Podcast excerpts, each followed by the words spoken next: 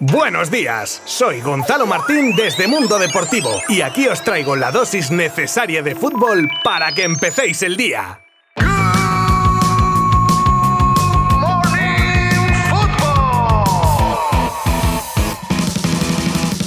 Hola, muy buenas a todos. Martes 6 de septiembre. Aquí comienza un nuevo episodio de Good Morning Football. Un episodio como siempre cargado con las noticias más destacadas del día en el mundo del fútbol. Hablaremos del partido de la jornada que ayer faltaba por disputarse y de cómo queda la clasificación. Las previas de la Champions de los equipos españoles, así como las estadísticas que prevén quién ganará la competición europea. El contrato de Lewandowski que ha sido revelado, la pullita de Alkelaifi al Barça, la nacionalización de Vinicius y más cosas. Solo a aquí durante los próximos minutos. Os habla Gonzalo Martín desde Mundo Deportivo. ¡Empezamos!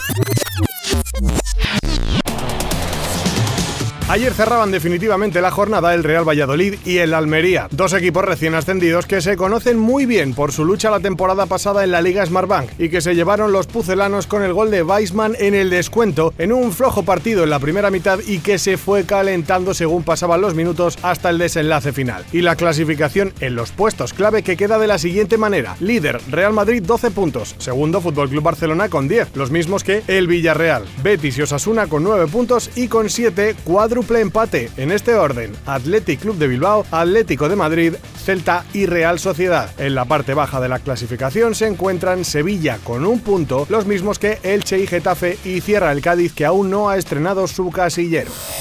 Y vamos con un poco de previa de Champions que da comienzo hoy mismo con el Real Madrid y el Sevilla como nuestros protagonistas. Dos equipos en dinámicas totalmente contrarias, como así además lo demuestra la clasificación. Aunque en el caso del Sevilla, Lopetegui es optimista y recuerda que están en esta competición por mérito propio. Ahora, y esto es mío, el City no es precisamente el mejor rival para corregir dinámicas. Palabras de Julen Lopetegui. Que nos genera ilusión, sin ninguna duda, en una competición, insisto, la más grande a nivel de equipos del mundo, en la que eh, estamos por derecho dinámicas son el siguiente partido. El siguiente partido jugamos ante un rival con muchísimo nivel, sin ninguna duda, de los mejores equipos que hay en el mundo, más la nueva opción que ha llegado lógicamente a de Haaland, que les hace más completos, pero centrándonos en, en, nosotros, en, si empezamos a hablar del City no terminamos, entonces preferimos centrarnos en nosotros y en hacer un buen partido nosotros. Por su parte, el Real Madrid se enfrenta al Celtic en un partido a priori tranquilo y con un Ancelotti que quiere hacer pronto los deberes antes del Mundial y que ante las estadísticas que no les dan como favoritos, tiene algo que decir. Vamos a escuchar el partido va a ser difícil. Eh, ellos, Celtic como nosotros, tenemos una, tienen una buena dinámica, lo están haciendo bien. Es un equipo que juega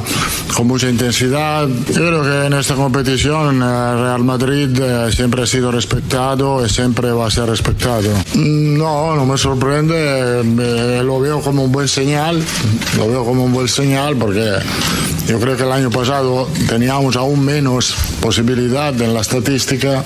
Este año hemos mejorado, tenemos un poco más. Yo creo que va a pasar lo que has pasado el año pasado. Vamos a competir hasta el final.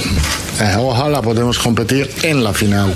Y precisamente Ancelotti hace referencia a lo de las estadísticas porque ayer se publicaba un estudio que revela los principales candidatos a ganar la orejona y al Madrid le otorga dicho estudio un 6% de probabilidades, lo que se traduce en el quinto favorito por detrás del Liverpool con un 10%, PSG con un 16%, City con un 18% y el favorito, el Bayern, al que le dan un 20% de opciones. Al Barça, por cierto, le dan un 5%. Precisamente un Barça del que ha sido revelado el contrato de su fichaje y delantero estrella Robert Lewandowski y tiene alguna cosa interesante. Se trata de un contrato con un salario creciente cada año, comenzando en 10 millones netos esta temporada, subiendo a 13, luego a 16 y por último a 13 de nuevo en cada año que vaya pasando. A esto y a las típicas variables por objetivos hay que destacar la cláusula que permitiría al Barça rescindir su contrato a partir del tercer año si no jugase esa temporada al menos un 55% de los partidos. A pesar de haberse ganado el respeto de Xavi, Pjanic no tiene pinta de que vaya a poder tener minutos, al menos los que él quisiera. Y es por eso que se estaría planteando una salida. Con los mercados cerrándose, las opciones escasean, pero aún así, el bosnio tiene encima de la mesa una oferta interesante del Sarjak Fútbol Club árabe por tres temporadas. Una salida que podría dejar espacio salarial para acometer la renovación de Gaby y de incluir la nueva ficha de Araujo.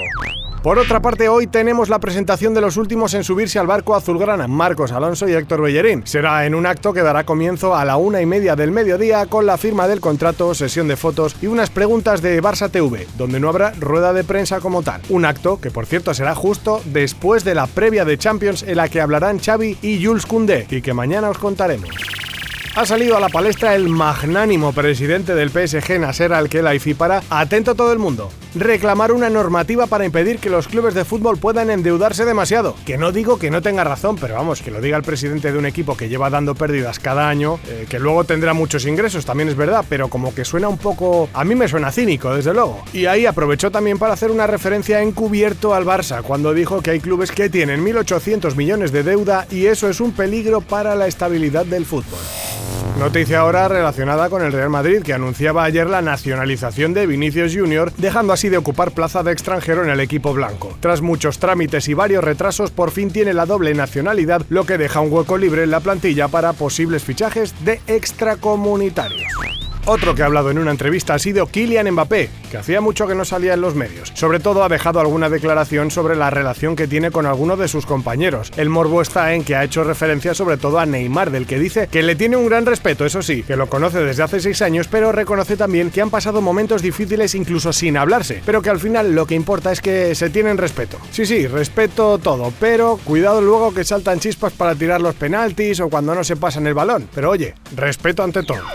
Y terminamos con las declaraciones de Ceferín, el presidente de la Que nos ha dejado buenas noticias tras apoyar abiertamente la candidatura de España y Portugal para el Mundial de 2030 de la que dice que está convencido de que se llevará el gato al agua y por lo tanto que ahí se celebrará la cita mundialista de dicho año. Comenta que es una apuesta ganadora y que harán todo lo posible por ayudar a estos países que respiran fútbol. Con tres sedes en el país luso falta conocer cuáles serán las 11 de España, algo que conoceremos tras la evaluación que tendrá lugar en noviembre.